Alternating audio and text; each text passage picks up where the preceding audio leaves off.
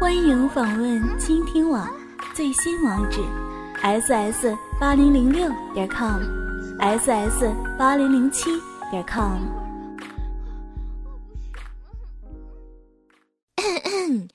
苍老师的私密话开始了，各位小三货们，快点坐到苍老师面前，听苍老师给你们说做爱做的那些事儿。乘飞机啊，本来是一件很普通的事情，可是对于美国男子福尔肯来说，却是一个天大的尴尬呢。原因嘛，只是因为他有一根频频被当做裤裆炸弹的巨型鸡鸡。他每次到机场搭飞机啊，这裤裆里都会有一个可疑的长长的物体突出，总会惹来保安人员搜身检查。最后一摸才知道是虚惊一场。因为福尔肯天赋异禀，拥有全球最长的阴茎。有的职员问他：“嘿，你是不是刚用过壮阳药啊？”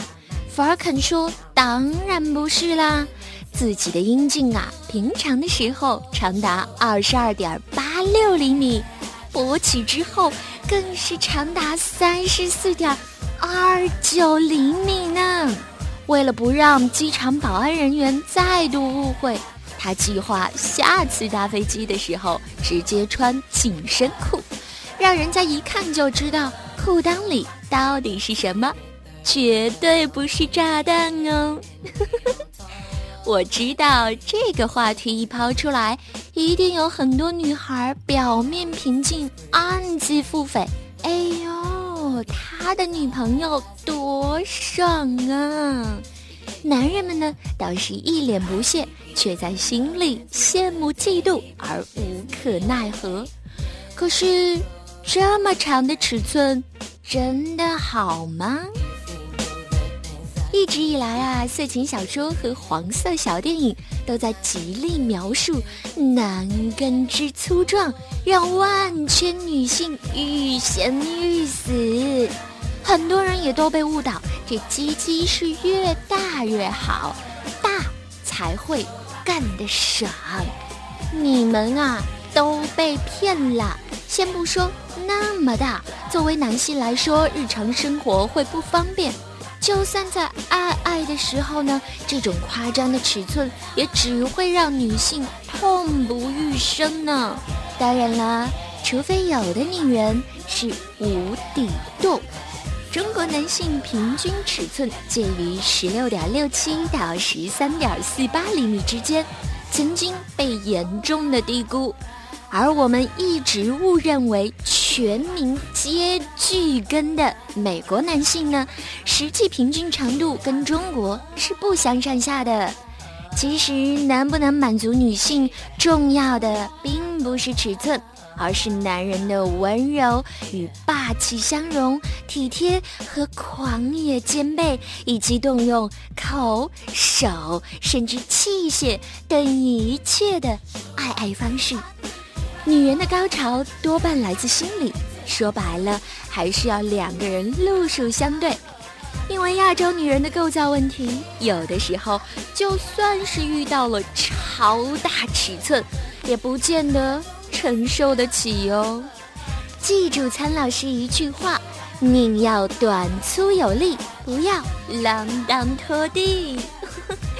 最后呢，如果有妹子始终坚持非大尺寸不干，那我推荐你找一个刚果男人，他们的平均长度可是达到了十七点九三厘米哦。祝各位床上床下都可以一片和谐。很多时候，好的性伴侣是可遇而不可求的，所以大部分的时间，我们还需要自己的 DIY。DIY 的好处显而易见，让你轻轻的动几动就可以达到高潮了，简单快捷、卫生环保。关于 DIY，其实有很多我们不知道的小秘密哦。今天苍老师就来告诉你，男性朋友在 DIY 的时候呢，注意要用手法和意念来降低自己的敏感度，多加训练，增加持久的时间。尤其是快男们哦，不要每次开撸就直接满血冲锋，三十秒缴枪。如果每次实战当中都是几分钟就投降，哼，就算你是一夜七次郎，我们女孩也不要的哦。而女性的 DIY 呢，一般来说耗时是男人的两倍或者两倍以上。这就是为什么前戏很重要的原因了。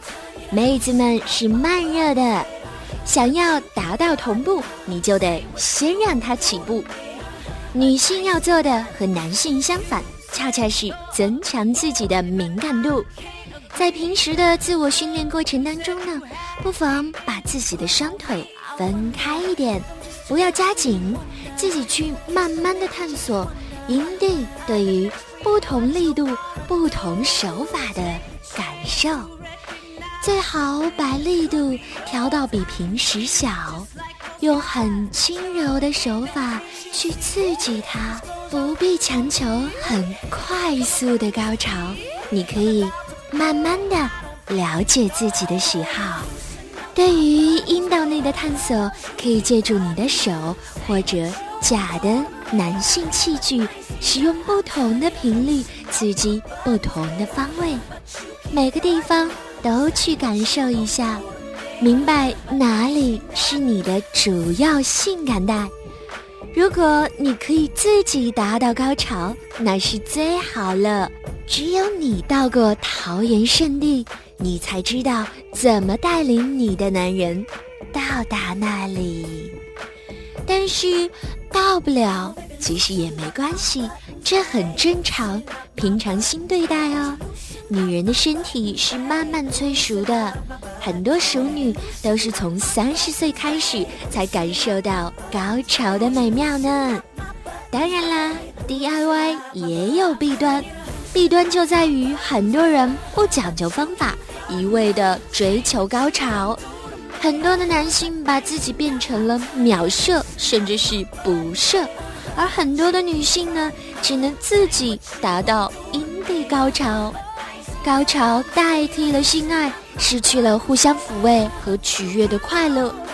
对于无男不欢的苍老师来说，这可真是天大的悲哀。你们可不要变成这样哦！跟着苍老师学做好情人，这里是苍老师的私密话。男人的小蝌蚪究竟能不能吃呢？今天苍老师的私密话就来聊聊这个话题。迈克尔·道格拉斯用口交致癌，给了全世界男人一个拒绝为女人口交的理由。可是女人还是在做着这件让自己皱眉、让男人嗨爆的事。请给我们女人一些掌声好吗？如果说口交还能接受，那口爆，嗯，可就让人厌恶了。包括特殊职业者在内，估计全世界都没几个女人喜欢被射得满嘴。可是女人们还是为了满足男人爱我就要吞掉我的小蝌蚪这种幼稚思想。而艰难地咽下这些令人作呕的蛋白质。好吧，既然到了这一步，我们就不去讨论究竟女人这么做是不是太没有尊严。我们单纯的来看看到底男人的精液能不能吃呢？刚才啊，苍老师也说了，精液是一种蛋白质，对于人体是无害的。有人说精液能够给女人带来美容的效果，我呸！这跟美容可没有半点关系。只能说吞精这事儿啊，可以促进男女之间的感情。但是，当男人患有前列腺炎、精囊炎和尿道炎这些炎症的时候呢，精液当中就会携带病菌或者其他的致病微生物。并且呢，有可能通过口腔传染给对方。所以啊，女孩子们真的觉得恶心，就不要强迫自己咽下去了。能用是否愿意吞金来衡量是否爱他的男人，这种傻逼，要他干嘛？还有男人们呢，可长点心吧，别用这种事情考验两人的感情了。如果有一天女人要求你们吞下他们的精血，不然就是不爱他，看你们怎么办。总之呢，性爱当中的一切行为都该建立在两人都能接受并且乐享其中的基础上，勉强来的性行为可不怎么美好哟。跟着苍老师学做好情人。苍老师的私密话已经陪伴大家一段时间了。